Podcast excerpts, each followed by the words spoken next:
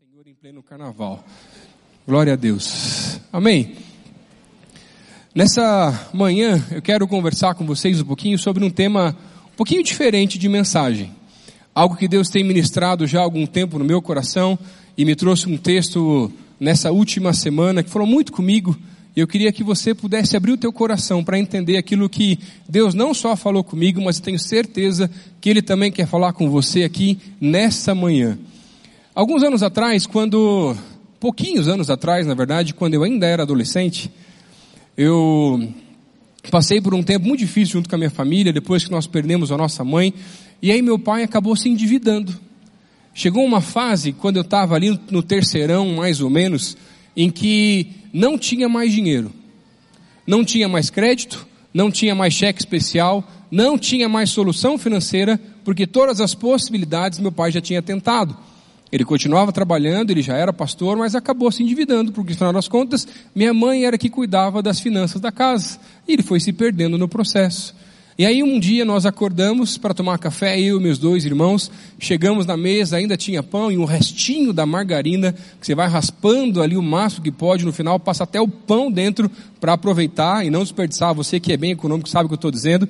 E aí, meu pai sentou e falou assim, filhos, eu sei que eu fiz muita coisa errada que eu não devia ter feito, com relação às finanças e tudo mais, mas a gente não tem mais o que comer. Faltam 10 dias para cair o salário do pai, e no, na dispensa tem um quilo de sal e um litro de óleo só. Eu não sei o que eu vou fazer, mas eu queria agora orar com vocês nessa manhã, para pedir que Deus não só perdoasse alguns erros que eu cometi por causa das finanças e não saber lidar com isso tão bem como já foi no passado, mas para que Deus nos visitasse e nos abençoasse. Não abençoando o erro, mas através da graça e da misericórdia dele.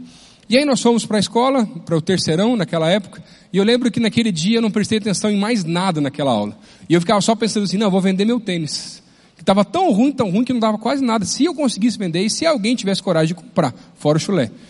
E aí, passei a manhã pensando o que, que eu podia vender, o que, que eu podia fazer, se eu ia pedir dinheiro na rua, o que, que eu ia fazer, e não sabia. Voltamos para casa, eu e meus irmãos, chegamos em casa e nada tinha acontecido. Estava lá esperando nosso pai, que ia voltar para almoçar conosco, sem saber o que seria o almoço. Daqui a pouco toca o interfone lá de casa, a gente desce uh, para chegar na portaria e o rapaz que trabalhava na portaria disse assim, ó, passou uma pessoa aqui e entregou essa cesta aqui. E era uma cesta enorme, gigantesca, cheia de comida. E até hoje nós não sabemos quem foi que levou aquela cesta. E aquela cesta durou exatamente dez dias até cair o salário do meu pai. E Deus continua levantando homens e mulheres anônimos que estão dispostos a pagar o preço e realizar tarefas que talvez não vai ter glória nenhuma para a gente, mas a glória e a honra toda é do Senhor Jesus. E nessa manhã Deus está aqui convocando mais e mais trabalhadores para o seu, para, para o seu campo, mais e mais trabalhadores que não estão preocupados em buscar a glória própria, mas preocupados em buscar a glória do seu Senhor. Não sei quanto a você, mas a maior parte das pessoas gosta de ser lembrado, gosta de ser citado, gosta de ser elogiado. Não é verdade? A gente gosta. Não sei você, eu gosto de cozinhar. E aí quando eu cozinho, antes de eu comer, eu sento na mesa e fico esperando o que, que o pessoal vai falar. Você não faz assim também? Quem gosta de cozinhar, pelo menos. Nem que seja só o churrasco, mas não é assim. E a gente fica esperando receber elogio, daquela fofada no coração, gostosa. E quando o elogio não vem, não é ruim? Se vem reclamação, quando você faz a comida, você passou todo o tempo lá preparando e tal, aí vem aquele infeliz lá, né, e fala assim, ah, tá meio sem sal essa comida aqui, hein? Não é assim que a gente faz. Todos nós somos assim. Todos nós gostamos de ser lembrados, mas quando não somos, faz mal. Aqui na nossa igreja, minha esposa, algum tempo atrás, encontrou um senhor, durante a semana, que ele veio aqui na igreja e ela estava aqui no palco fazendo alguma coisa e ela começou a perceber que no meio da semana, esse senhor que estava tendo o culto das nove, ele começava a sentar de cadeira em cadeira em cadeira aqui no templo. E ela ficou olhando aquele negócio, mas o que, que esse cara está fazendo aqui na igreja? No meio da semana, nem tem culto hoje nem nada, e o cara sentava de cadeira em cadeira. Ela foi conversar com ele, ele disse assim, não, porque no final de semana eu percebi que os folhetos que ficam em frente aos bancos não estavam, estavam meio bagunçados. Então eu não falei nada com ninguém, Deus pediu, eu vim aqui e eu estou arrumando cada folheto de cada poltrona aqui do culto.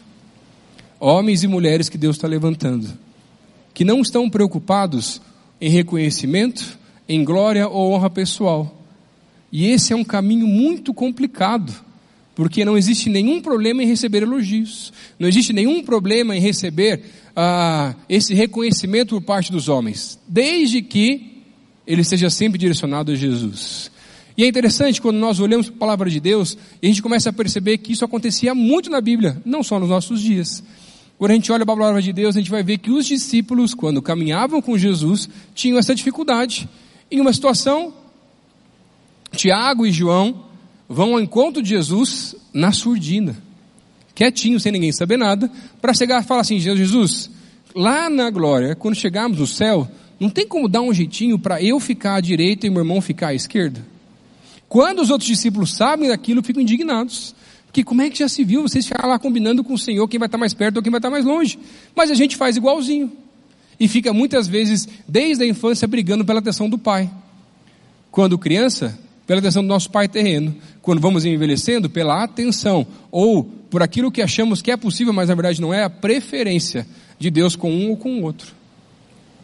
Ou então, quando a gente vai vendo os discípulos, ainda quando Marcos vai comentar e citar que os discípulos estavam mais uma vez discutindo sobre quem deles dos doze seria o maior. E Jesus estava ali fingindo que não estava ouvindo, mas estava ouvindo. E falou assim, jogando um verde: O que, que vocês estão falando aí? E aí eles ficaram super constrangidos, não queriam falar nem nada. E aí o Senhor Jesus vem e diz: Se alguém quiser ser o primeiro, este será o último e o servo de todos. Outra vez, os discípulos estavam novamente discutindo, mas agora sobre quem seria o maior no reino dos céus.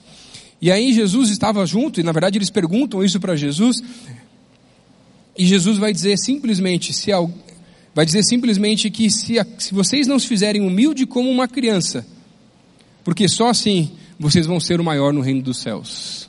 Era, isso, essa discussão era algo constante no meio dos discípulos.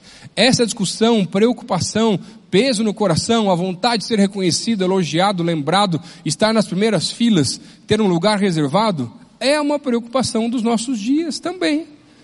Não só na igreja, fora da igreja também.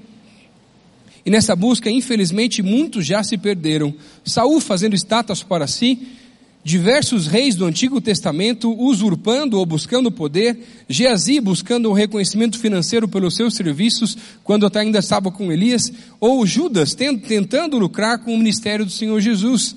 E muitos líderes, pastores, crentes dos nossos dias e da história da igreja infelizmente já caíram e continuam caindo no mesmo problema. E não têm conseguido passar no teste do anonimato, onde a glória está sendo colocada mais sobre uma pessoa, mais sobre um líder, mais sobre um crente, e ela não está sendo direcionada para Jesus, o único que deveria receber toda a honra e toda a glória da nossa vida. Abre tua Bíblia no livro de Lucas, capítulo 19, a partir do versículo 28. Queria estudar esse texto com vocês da entrada triunfal de Jesus, porque muitas vezes na ansiedade que nós temos de querer ser alguém, nós nos, nos tornamos ninguém no reino de Deus. E não passamos nesse teste que é o teste do anonimato. Lucas 19, a partir do versículo 28. Diz assim a palavra de Deus. Depois de dizer isso, Jesus foi adiante, subindo para Jerusalém, ao aproximar-se de Betfagé e de Betânia, no monte chamado das Oliveiras, enviou dois dos seus discípulos, dizendo-lhes: Vão ao povoado que está adiante, e ao entrarem encontrarão um jumentinho, amarrado, no qual ninguém jamais montou. Desamarrem-no e tragam-no aqui. Se alguém lhes perguntar, por que vocês estão os amarrando? Digam-lhe, o Senhor precisa dele os que tinham sido enviados foram e encontraram o animal exatamente como ele lhes tinha dito. Quando estavam desamarrando o jumentinho, os seus donos lhes perguntaram: Por que vocês estão desamarrando o jumentinho? Eles responderam: O Senhor precisa dele. Levaram-no a Jesus, lançaram seus mantos sobre o jumentinho e fizeram que Jesus montasse nele. Enquanto ele prosseguia, o povo estendia os seus mantos pelo caminho. Quando ele já estava perto da descida do Monte das Oliveiras, toda a multidão dos discípulos começou a louvar a Deus alegremente, em alta voz, por todos os milagres que tinham visto, e exclamavam: Bendito é o Rei que vem em nome do Senhor, paz no céu e glória nas alturas. Alguns dos fariseus que estavam no meio da multidão disseram a Jesus: Mestre, repreende os teus discípulos. Eu lhes digo, respondeu ele, se eles se calarem, as pedras clamarão. Vamos orar mais uma vez? Deus, nessa manhã a gente quer pedir que o Senhor venha, assim como o Senhor já fez durante o louvor, durante todo esse culto, nos visitar e nos dar entendimento da tua palavra nessa manhã, Pai. Que a tua glória possa ser estabelecida aqui nesse lugar através das nossas vidas, Pai. Por favor, Senhor, essa é a minha oração no nome de Jesus. Amém. Esse texto que nós acabamos de ler nos mostra os preparativos da entrada triunfal de Jesus em Jerusalém. E nessa manhã eu quero olhar para esse texto juntamente com vocês e tentar entender quais são os testes que Jesus coloca sobre nós enquanto nós também preparamos o caminho para a nova entrada triunfal de Jesus na sua próxima volta. O primeiro teste que nós podemos ver nesse texto é o teste da disponibilidade. Versículo 29 vai dizer: Ao aproximar-se de Betfagé e de Betânia, no monte chamado das Oliveiras, enviou dois dos seus discípulos.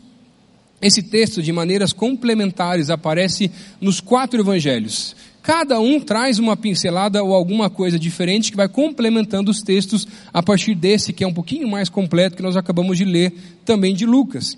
Mas o mais interessante nesses textos é que nenhum dos quatro autores revela quem eram aqueles dois discípulos. Por mais que os quatro vão citar a mesma história. E quem conhece um pouco mais a Bíblia sabe que existem várias histórias que não necessariamente estão repetidas em todos os evangelhos. E essa é mais uma das histórias que estavam nos quatro. E ainda assim, nenhum deles vem colocar o nome daqueles dois discípulos. Mas isso já é um pouco estranho. Ainda mais porque a gente começa a ver essas discussões entre os discípulos de quem seria o maior, quem teria um privilégio maior com relação ao Senhor, e aqui numa tarefa, numa situação, eles não são nem mesmo citados. Ao vermos essas discussões de quem sentaria à direita ou à esquerda, ou até quando a gente vai ler o livro de João e começa a ver que era um rapaz tão, tão humilde que ele mesmo vai se autodescrever como discípulo amado. Humilde o rapaz. Jesus escolhe dois, sem mencionar os nomes, para uma tarefa que não era muito honrosa, como, por exemplo, participar da transfiguração, no caso de João, Pedro e Tiago. E aqui ele escolhe dois, para realizar uma missão muito simples, que era ir até a próxima aldeia, desamarrar um jumentinho que estava amarrado à sua mãe e trazer ele agora para o Senhor Jesus. Era só isso. E ele escolhe dois, entre aqueles doze que eram os que estavam mais próximos de Jesus.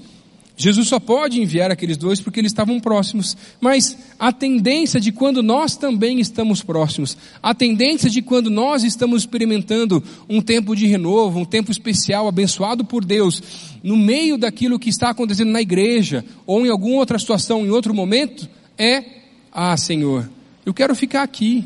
Está sendo tão bênção a conferência, está sendo tão especial, o Senhor está movendo. E se Deus vem e traz uma missão para a gente?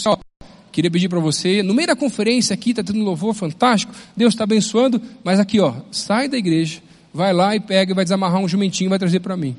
A maioria de nós não faria.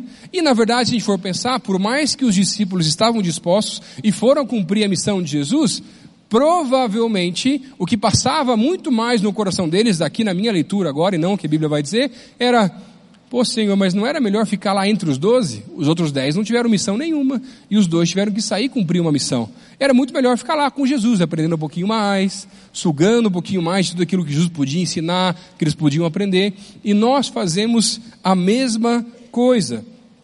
E muitos de nós têm essa tendência da acomodação, de querer ficar apenas nos lugares onde tudo está acontecendo, a nos fecharmos com um grupo de pessoas, ou até podemos sair mas só se for para cumprir uma missão que tem glória, que tem honra, ou uma missão ou tarefa que está em evidência. Aquela que ninguém vai ver, ah, pastor, não sei se essa tarefa anônima aí, sem expressão, se essa aí é o meu perfil. E essa é uma boa pergunta. Qual que é o teu perfil no reino de Deus? Somos diferentes e temos chamados diferentes e complementares. O problema é quando passamos a selecionar as tarefas de acordo com a nossa importância, ou daquilo que nós achamos que temos de importância, ou pela expressividade das tarefas que nos estão destinadas. Se Jesus te pedisse algo muito simples, será que você faria? Será que você está assim tão disposto a fazer qualquer coisa que Jesus pode pedir para fazer? Ou quem sabe, ah, só aquilo que interessa, beneficia, que tem reconhecimento, visibilidade ou curtidas. Antes de ser pastor, eu trabalhei um tempo com marketing em um banco e Deus me abençoou muito lá. Em pouco tempo de estagiário, eu fui efetivado e fui crescendo muito rápido, o que foi um problema, porque faltava maturidade para lidar com algumas coisas. E aí eu comecei a ficar me achando, ou como diz no interior, me metidando, ou como diz em Curitiba, se alugando. E achava que era o cara, porque nos lugares que eu ia, as pessoas sabiam quem eu era no meio artístico, porque a gente contratava diversos artistas e outras coisas mais, e era um ambiente que não tinha nada de errado, mas as pessoas queriam conversar comigo porque sabiam aquilo que eu podia talvez contratar, fazer ou qualquer outra coisa do tipo. E chegou uma fase que eu estava, eu não sou assim, não é meu normal nem o natural, mas eu estava me achando. E aí, uma das vezes eu saí de um evento e fui para o aniversário de uma amiga, só que marcaram o evento, esse aniversário, e aí eu saí um pouco mais cedo lá desse evento, cheguei no restaurante que tavam, tinham marcado, mas estava fechado ainda o restaurante. Era um pouco mais cedo mesmo. Eu sentei lá fora, e bem nessas horas é quando a bateria do celular ela acaba. E eu não conseguia falar com mais ninguém. Eu fiquei uma hora e meia esperando. E o restaurante não abria e ninguém aparecia.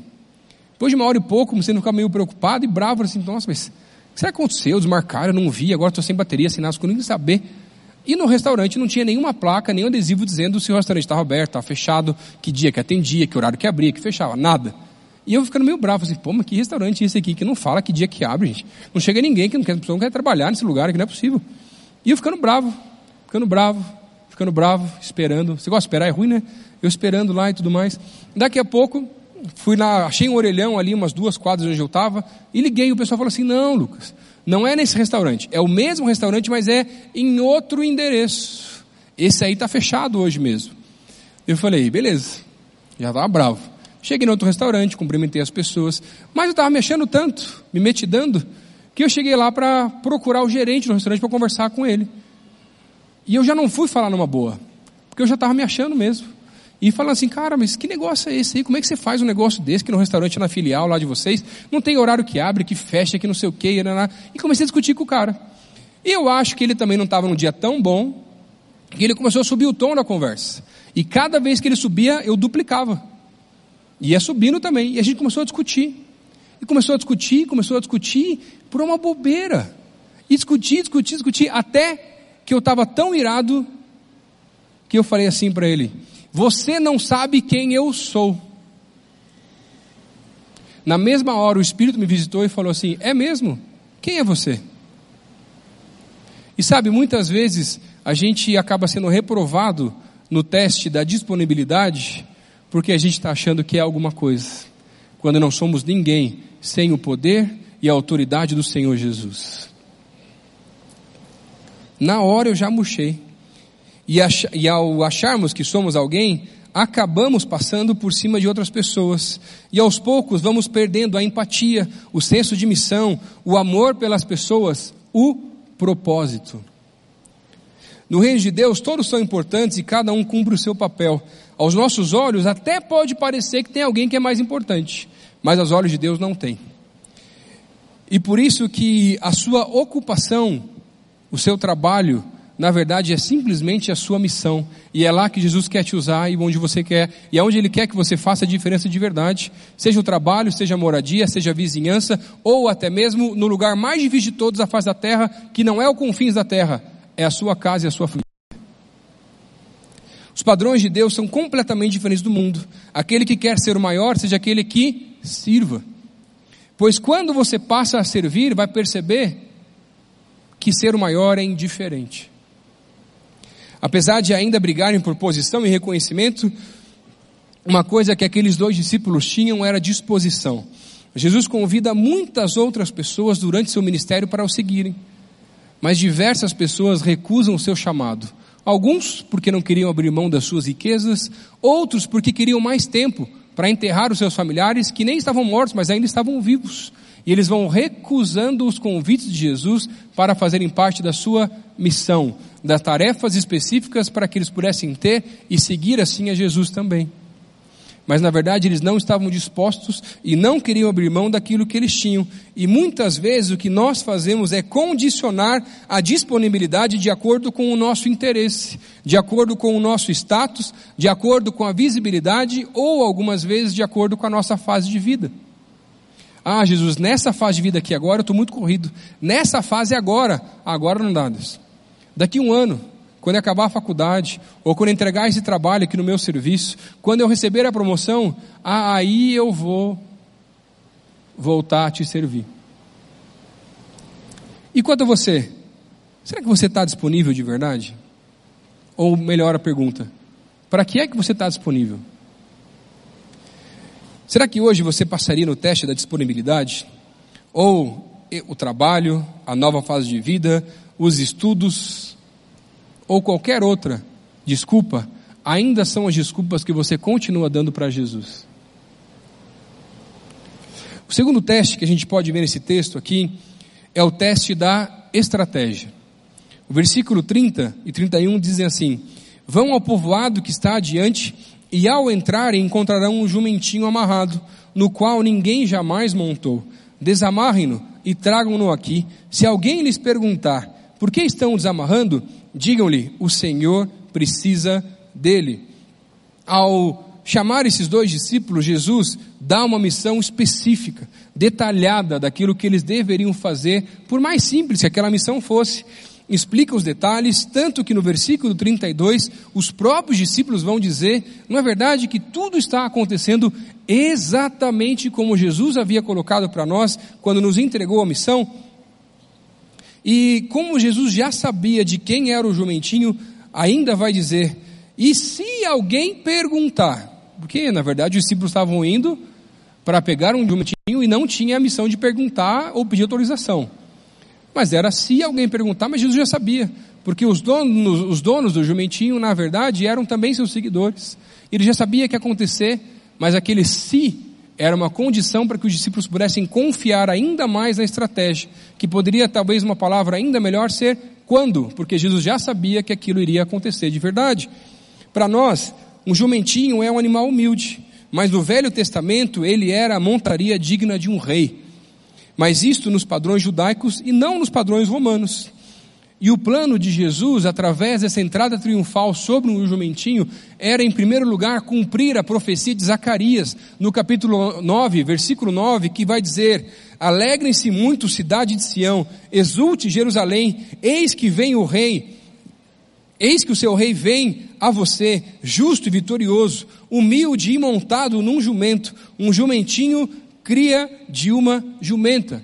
E em segundo lugar, para forçar no meio daquelas festividades da Páscoa, onde a cidade de Jerusalém estava lotada com os peregrinos religiosos que estavam naquele lugar, com essa entrada triunfal, como o rei chegando à cidade para forçar as lideranças religiosas da época a tomarem uma atitude. E aquele, aquela que era a última semana de vida de Jesus, ao entrar em Jerusalém, era o plano perfeito que ele tinha, e aquilo que ele estava fazendo era para cumprir não apenas essa profecia, mas todas as outras profecias de que ele ainda iria morrer crucificado para que nós pudéssemos ter o livre acesso ao Pai.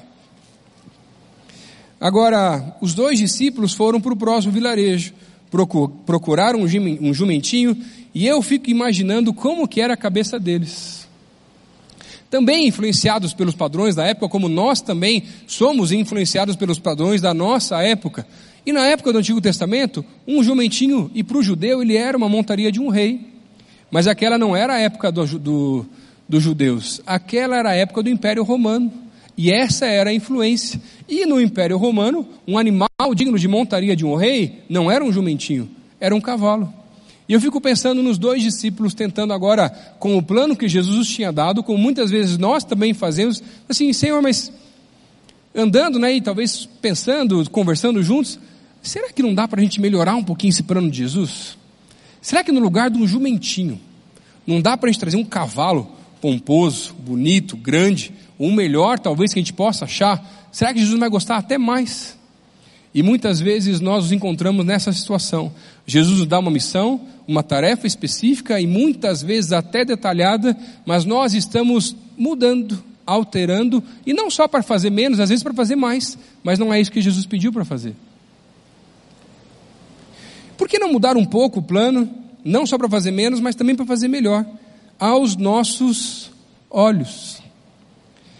Quando nós, esse grupo de pastores de jovens que a gente tem se reunido já há mais de seis anos, sete anos na verdade, sonhando com um tempo novo da nossa cidade e unidade entre as igrejas, há dois anos atrás, quando nós entendemos o desafio do Senhor de começar a planejar um culto num estádio, que era uma doideira naquela época que a gente começou a sonhar com isso, e a gente sonhava com uma coisa pequena para passar de umas 5, 10 mil pessoas, e Deus foi mostrando que Ele tinha mais. Uma das coisas que Deus começou a colocar no nosso coração era que naquele evento do estádio da Semana de Avivamento de 2017, nenhum outro nome seria divulgado a não ser o nome de Jesus. Na reunião nós começamos a conversar, mas o nosso normal, o nosso padrão, como fazemos nas igrejas e na nossa igreja também, é toda vez que preparamos uma conferência, um evento, um congresso, nós divulgamos os nomes das bandas, dos preletores, e não tem nada errado com isso, gente. Mas esse é o jeito normal de fazer. Mas Jesus queria fazer de outro jeito. Só que o outro jeito para nós é inseguro, porque eu não sei fazer assim. E Jesus queria fazer de outro jeito para mostrar que lotar um estádio é na força do Espírito e não na força do braço ou do nome de outra pessoa, a não sendo o nome de Jesus. Mas aí em uma das reuniões, alguns pastores começaram a dizer: gente, não vai dar certo esse negócio. Não vai dar certo porque ó, eu sei fazer evento, eu sei fazer congresso de igreja. E lá na nossa igreja a gente divulga os nomes, então tem que ser o nome, tem que ser o preletor, tem que ser a banda. E essa aqui vai lotar o estádio. Você consegue perceber? Mas Deus deu uma palavra, Deus deu uma direção, um plano específico. E em oração entendemos juntos que, mesmo que estavam um pouco mais seguros, iríamos nessa caminhada, porque Deus tinha orientado. Mas aí, passou-se um tempo, os ingressos chegaram, começamos a vender os ingressos, chegou nos 10 mil ingressos vendidos, parou, estagnou. E veio aquela coisa pesada no coração. Será que não está na hora de divulgar pelo menos uma banda? Será que não está na hora de divulgar pelo menos um preletor? Para a gente dar uma disparada nos ingressos e ficar mais tranquilo no financeiro, porque como é que a gente vai pagar esse negócio, gente? Ninguém tem dinheiro aqui. E aí passava um tempo, a gente não fazia, Deus abençoava, vendia mais 10 mil. Mas faltava 30 ainda. Mil. E a gente, Deus, e agora tal, isso aqui. E a gente vai tentando mudar. E vai tentando ajustar, trocar e fazer o plano de Deus que Ele já tem dado para a gente do nosso braço, da nossa força. Mas para a honra e glória de Jesus, nenhum nome foi divulgado. E Jesus, em, Jesus lotou um estádio para mostrar para nós, inclusive os pastores, que Ele é aquele que continua atraindo multidões. E não é mais o nome de um preletor ou uma banda que vai fazer isso. E toda a honra e toda a glória seja dada ao Senhor Jesus. E por isso que nós já estamos orando, orçando, planejando um novo culto no estádio, se assim Deus permitir. E sabe como é que vai ser? O único nome divulgado vai ser o nome de Jesus. E Jesus vai lutar de volta o mesmo estádio, se assim Deus permitir. Porque a honra e a glória é só dele, e não é minha, e nem é nossa, de um grupo de pastores que a maior parte das pessoas não sabe nem quem são. E é bom que seja assim.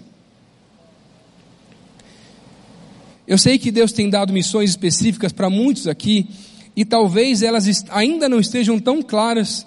Mas, queridos, fiquem tranquilos, vai ficar mais claro, vai ser, vai fazer mais sentido. Deus se revela assim como fez na criação.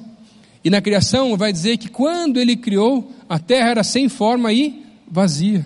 No outro dia, ele faz a separação. E a cada dia o plano de Deus vai sendo concretizado e a gente vai tendo uma clareza ainda maior daquilo que Deus tem para os seus filhos e das missões específicas que ele, que ele tem também para cada um de nós. Agora, cuidado para não ser reprovado no teste do tempo, pois quando ele fala espera, que para mim é um dos testes mais complicados que existe, sabe o que tem que fazer? Esperar. E tem muita gente que Deus já falou, espera, mas cansado de esperar, já vai alterando o plano, dando o seu jeitinho. Sabe qual é o problema quando isso acontece? Que aí a honra e a glória não é mais de Deus, porque o plano não é dele. O começo foi, mas agora o plano é teu. E aí Deus não vai ter aquela glória, porque foi do teu jeitinho, na tua força, no teu braço. E tem muita gente reprovando porque não consegue mais esperar não está disposta, ou não tem tempo, ou até pela ansiedade e vontade de fazer, mas não da forma certa, ou da forma de Deus. Quais são os planos de Deus para a sua vida, ou as missões que você já está tentando alterar de alguma forma, atrasar, mudar, passar para outra pessoa, ou simplesmente resolver na sua própria força? Alguns anos atrás, estávamos participando de um outro evento e um amigo meu que também foi para lá nesse evento aqui em Curitiba de carro, é um supervisor nosso aqui da igreja, ele trabalha com tecnologia, então ele resolveu deixar no carro, que o estacionamento da igreja parecia seguro, e aí, infelizmente, alguém abriu o carro dele e levou a mochila dele com uh, notebook, tablet, três celulares, porque ele precisava daquilo para trabalhar, desenvolvendo tecnologia, aplicativo, essas coisas assim.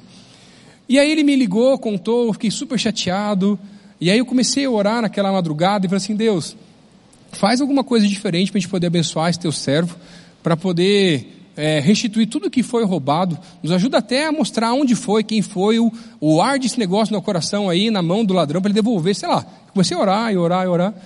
No outro dia de manhã, eu acordei e falei assim: não, já sei. Vou fazer uma linha de transmissão aqui no WhatsApp e vou colocar uma galera e falar da situação, o que aconteceu, para Deus tocar o coração das pessoas, as outras pessoas, para alguém poder ajudar e abençoar. E coloquei, gente, quem puder orar por isso, ou se alguém quiser, pode mandar uma mensagem privada para mim, dizendo o valor que você pode ajudar. Eu mandei para 70 pessoas. Vários responderam que iriam orar, mas só dois responderam que ia ajudar financeiramente. Cada um disse que ia ajudar com 100 reais, mas o valor era muito maior.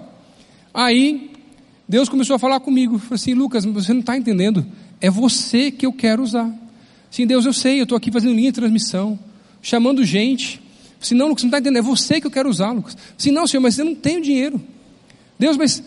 Então já sei, Deus, vou fazer mais uma linha de transmissão, mas agora eu vou colocar os irmãos que eu sei que o Senhor tem abençoado mais aí financeiramente. Para tocar o coração, abrir a mão dos pão duro aí mesmo já, Senhor.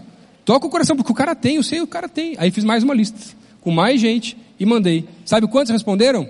Nenhum. Eu falei assim, Deus, mas eu não tenho dinheiro. Assim, você tem. Você não está aguardando para comprar o apartamento todo, mas é para isso. Está tudo contadinho, está aqui separado as finanças. Ele falou assim, Lucas, tudo que você tem não é meu? Eu falei assim, é Deus. Veja bem, é, mas né, que você vai negociando com Deus, tentando mudar o formato. Lucas, não está entendendo, é você que eu quero usar. E na hora que ele falou isso, uma dica, converse com sua esposa primeiro. Então eu conversei com ela para deixar tudo certo, e lá em casa tem uma regra, quando Deus fala, se Deus falou, está falado. A gente conversa para não dar surpresa depois também. Aí, peguei um cheque, assinei, coloquei no envelope, encontrei esse amigo meu no outro culto, no outro dia, entreguei para ele assim, você só pode abrir em casa. Ele chegou em casa, me ligou e disse assim, Lucas, hoje de manhã eu orei. E pedi para Deus me ajudar, porque eu não sabia o que eu ia fazer. Eu não estava com condições de comprar de novo também. Mas eu confesso para você que eu estava duvidando que Deus podia fazer. E Deus usou a tua vida para abençoar a minha vida.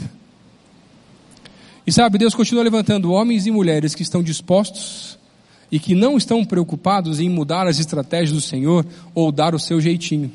Porque no final das contas, o propósito de cada um de nós, segundo 2 Coríntios, o capítulo 9, versículo 5, é agradar o coração de Deus. E a missão que ele tem nos dado de uma maneira geral, não só nos detalhes, é ir, ir por todo mundo, pregar o evangelho a toda criatura. Como? Amando a Deus sobre todas as coisas e ao próximo como nós mesmos, e levando o evangelho do Senhor Jesus através do amor.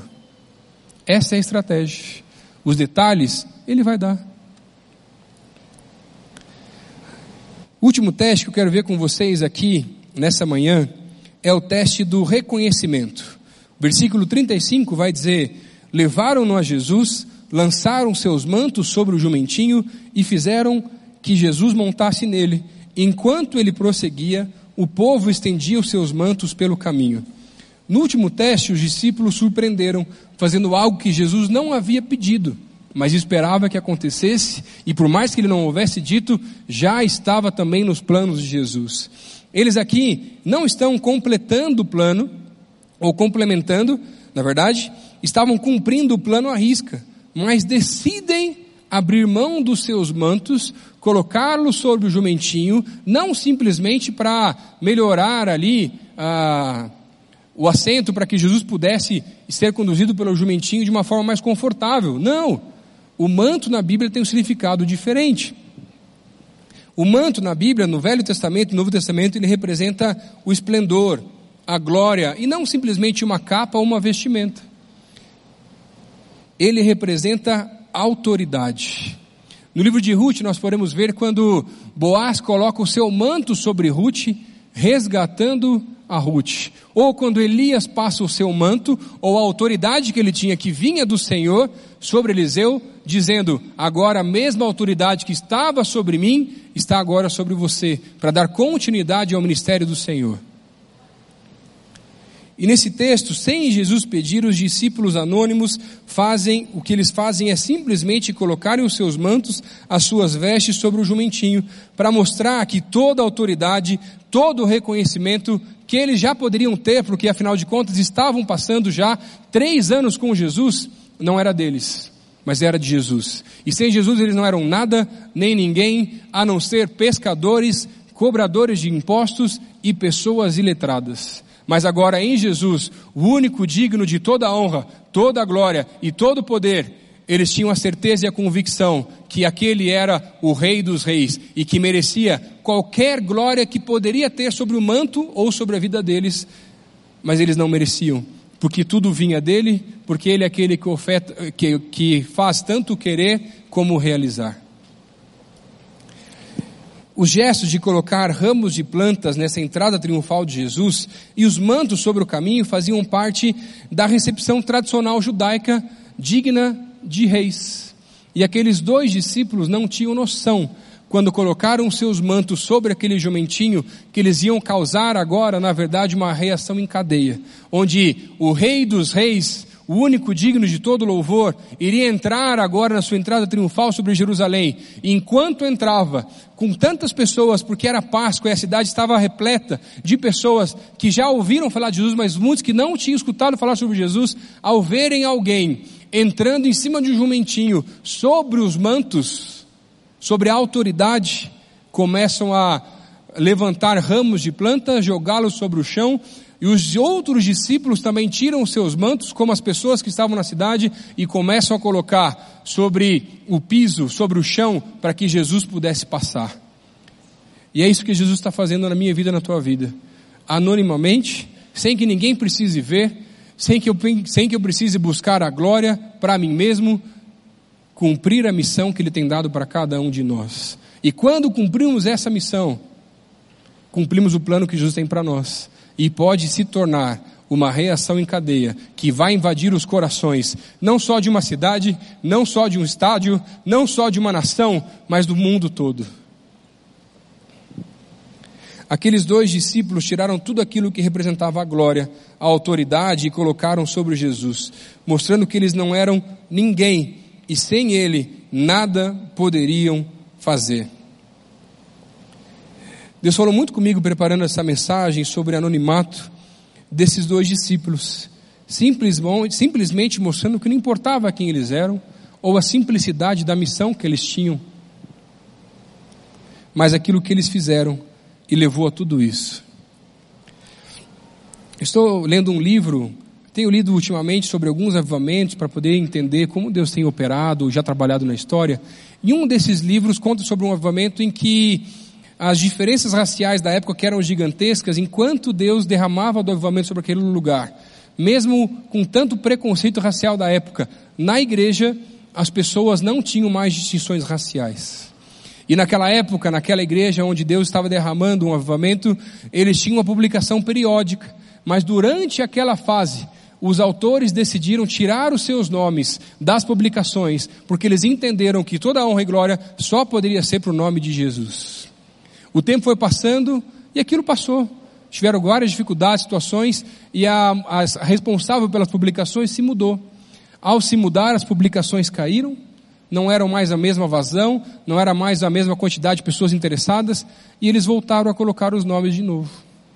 E Deus deixou de abençoar, tanto como estava abençoando. Não que não estivesse mais abençoando. Ano passado, quando eu estava na semana de avivamento também, em um dos cultos que a gente faz nas igrejas, eu estava orando, melhor, desculpe, eu estava lá, também estava orando no culto, né? Faz parte, mas eu estava no culto e eu normalmente, nessa, nesse grupo, eu tenho feito a parte dos horários, programação, para poder dividir bem, assim, sempre ter, vai ter um pastor que é da Batista que vai pregar, vai ter um menonita que vai fazer oração, e para manter essa unidade e ter sempre várias pessoas de diferentes igrejas com esse movimento que Deus tem colocado nos nossos corações. E aí naquele dia, a gente chegou lá, teve um café antes, entramos para o culto, e o pastor de jovens da igreja pediu, Lucas, senta aqui do meu lado, na primeira fila, eu não busco primeira filas, sou muito tranquilo com isso, e sentei do lado dele. Ao sentar do lado dele, ah, tá tranquilo aqui, daqui a pouco foi começar o culto, ele subiu no palco fazer uma momento de oração, e veio uma senhora responsável pela recepção da igreja, que eu chamo ela da tia do coque, que tinha um coquezinho mesmo na cabeça, e falou assim, gente, vocês não podem sentar aqui. Aqui é um lugar só dos pastores da igreja. Vocês vão ter que sair daqui. E eu fui tentar argumentar com aquela senhora. Disse assim, mas foi o pastor da igreja que pediu para sentar do lado dele aqui. E ela falou assim, não, não pode. Aqui é regra, não pode sentar aqui, não tem jeito. E aí eu fiquei tentando enrolar a mulher um pouco ali, porque estar ali na frente, não só pelo reconhecimento, mas facilitava muito o meu trabalho. E eu falei assim, ficou enrolando, enrolando, e ela foi embora. Graças a Deus o pastor voltou e sentou do meu lado. Depois de duas músicas, ele voltou lá para fazer outro momento. Sabe quem voltou? A tia do coque. E falou assim: gente, eu já falei para vocês, vocês não podem ficar aqui. Vocês têm que sair. Eu falei assim: senhora, mas a gente está aqui trabalhando, fazendo e tal. Não, não tem, não tem jeito. E o cara não voltava nunca, estava enrolando para você ganhar tempo. Eu falei: não tem problema, não vou discutir aqui, né, perder a paz e tal. Já tinha perdido, não vou perder a paz. Só de boca, né? E fui para umas três fileiras atrás, no meio assim das fileiras. E tinha que sair toda hora, incomodar as pessoas que estavam ali no meio, porque era o único lugar que tinha, estava lotado, graças a Deus por isso. E aí, no meio dos louvores, enquanto todo mundo estava cantando, exaltando o nome do Senhor, com as mãos levantadas, eu estava assim, ó. Pô, Senhor, estou aqui ralando, trabalhando, me esforçando, fazendo tanto para o Senhor, e não posso sentar nem a primeira fileira. Não posso nem ficar ali na frente, que ia ser mais fácil o trabalho. Pô, Senhor, eu trabalho tanto com esse negócio aqui da unidade que você tem colocado no meu coração há tanto tempo, mas eu não sou reconhecido. A maior parte das pessoas nem sabe. E agora vem a tia do coque. Até ela, Deus, me colocando lá embaixo. E o louvor rolando, solto. Aí, no meio do louvor, eu murmurando, murmurando, murmurando mesmo com Deus. Deus falou para mim assim, 10 para 1. Assim, e ele falava várias e várias vezes, 10 para 1, 10 para 1, 10 para 1. Assim, Deus, 10 para 1 o que, Deus? Não sei o que quer dizer isso. 7 a 1 eu conheço, e é horrível lembrar o 7 a 1. Não gosto de lembrar dessas coisas. 10 a 1 ia ser demais, Deus. Aí Deus falou assim, olha na minha palavra onde tem 10 para 1. E ele me trouxe à memória o texto onde ele cura 10 pessoas e só um volta para agradecer. E ele disse assim para mim: Lucas, se a minha taxa de reconhecimento é 10 para 1, quanto você acha que é a tua? Ô Senhor, essa foi forte. E depois daquele dia eu entendi, mais uma vez, e precisei ser lembrado pelo Senhor, que eu não sou nada, nem ninguém, e eu não preciso ser, não quero ser e vou me esforçar ao máximo para nunca ser o primeiro. Porque o primeiro é só Ele. E toda a honra e toda a glória é só dele. E nessa manhã eu vim para cá para dizer que se em algum momento da tua vida, ou se até hoje em dia, o teu coração está pesado, e existe alguma honra, alguma glória que você tem buscado ou colocado sobre ele, direciona ela para Jesus. O único digno de receber toda a honra, toda a glória e todo o louvor. Para de buscar o reconhecimento dos outros. Você é filho de Deus. E como filho, você já tem o reconhecimento, o reconhecimento do teu pai. Para de mensurar a tua vida, o teu ministério, o teu trabalho por aquilo que os outros falam e volta a tentar entender aquilo que Deus fala a teu respeito. Só assim a gente vai conseguir fazer as pazes com o anonimato e não ficar mais preocupado em querer aparecer. Porque na Bíblia, quem queria aparecer? Era fariseu. E isso eu não quero ser jamais. Deus falou muito comigo preparando essa mensagem, pois todos os dias eu também preciso sondar o meu coração, para não ser reprovado no teste do anonimato. E eu sei que Deus falou com muita gente aqui, assim como usando esses dois discípulos, que não sabemos nem quem eram, e não importa o seu cargo, o seu emprego, o seu status, o número de seguidores, visualizações que você tem, o que importa e o que Deus está preocupado hoje aqui é com o teu coração. E é no seu coração que Jesus quer fazer uma entrada triunfal, pois ele não veio aqui como alguns da multidão da época esperavam para governar, para mudar a realidade política de um país ou de uma nação, mas ele veio aqui para mudar os corações das nossas vidas. E nessa noite eu quero te fazer um desafio. Assim como Deus fez para aqueles dois discípulos, para cumprir a missão, mesmo quando ninguém estiver olhando. E se Deus falou contigo nessa mensagem, eu queria pedir para você ficar de pé no teu lugar. Falar assim, pastor, eu estou precisando cumprir a missão. Não só quando ninguém olha, mas principalmente quando ninguém olha. E eu não quero ter sobre a minha vida nenhuma glória, nenhuma honra que não seja do Senhor Jesus. E direcionar para Ele toda a honra e toda a glória. Se Deus falou contigo, pode ficar de pé no teu lugar. Fala assim, pastor, eu estou precisando cumprir a missão. Sondar melhor o coração e devolver e redirecionar toda a honra e toda a glória para Ele. Estou precisando entender a missão também, que não está fácil. O que importa é que ele cresça e eu diminua. Sabe por que isso? Na minha vida, quando eu me encontrar com Jesus, sabe o que eu quero? Eu quero ouvir uma frase só: Servo bom e fiel, entra no gozo da minha morada. Para de buscar reconhecimento dos outros, para de querer aparecer, para de se metidar por aí, se alugar, se achar e direciona para Jesus. Mas nessa manhã Deus tem mais para fazer aqui. Porque Ele quer ainda fazer uma entrada triunfal sobre os corações daqueles que ainda não o conhecem.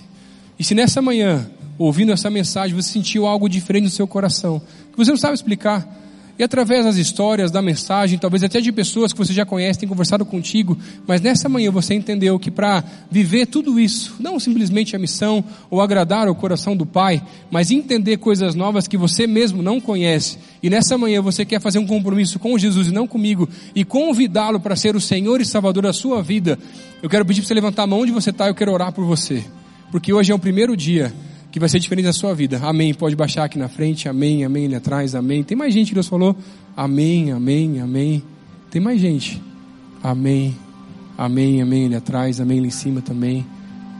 Toda honra e toda glória seja dada ao Senhor.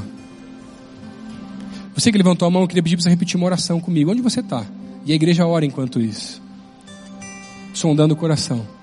Só você que levantou a mão, repete essa oração comigo onde você está. Diz assim, Senhor Jesus, hoje eu quero convidar o Senhor para ser o Senhor e Salvador da minha vida.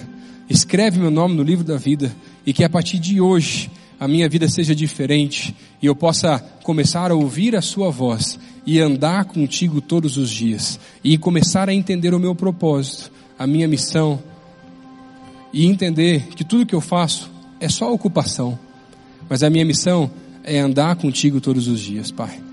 Por favor, Senhor, essa é a minha oração no nome de Jesus. Chorar com todos agora aqui.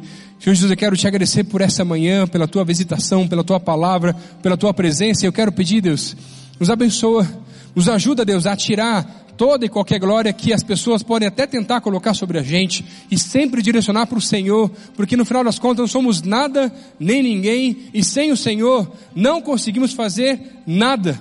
Nos ajuda hoje, Deus, a tirar os nossos mantos e colocar sobre o jumentinho, para que o Senhor possa entrar de uma maneira ainda mais triunfal nessa sua volta, com cada vez mais e mais pessoas aguardando ansiosamente pelo seu retorno. Pai, sonda os nossos corações e nos ajuda a passar nesse teste da disponibilidade, da estratégia e do reconhecimento, Pai. Nos ajuda a parar de ficar buscando o reconhecimento dos outros, mas buscar simplesmente o reconhecimento do Senhor, que já é o nosso Pai e nos reconhece, seja quando os outros estão vendo e principalmente quando ninguém está vendo, nas tarefas mais simples e corriqueiras até do dia a dia. Continua conosco, Pai, nos visitando, não só nesse culto, na nossa igreja, durante a conferência, essa é a minha oração, Pai, no nome de Jesus. Amém. Amém. Amém.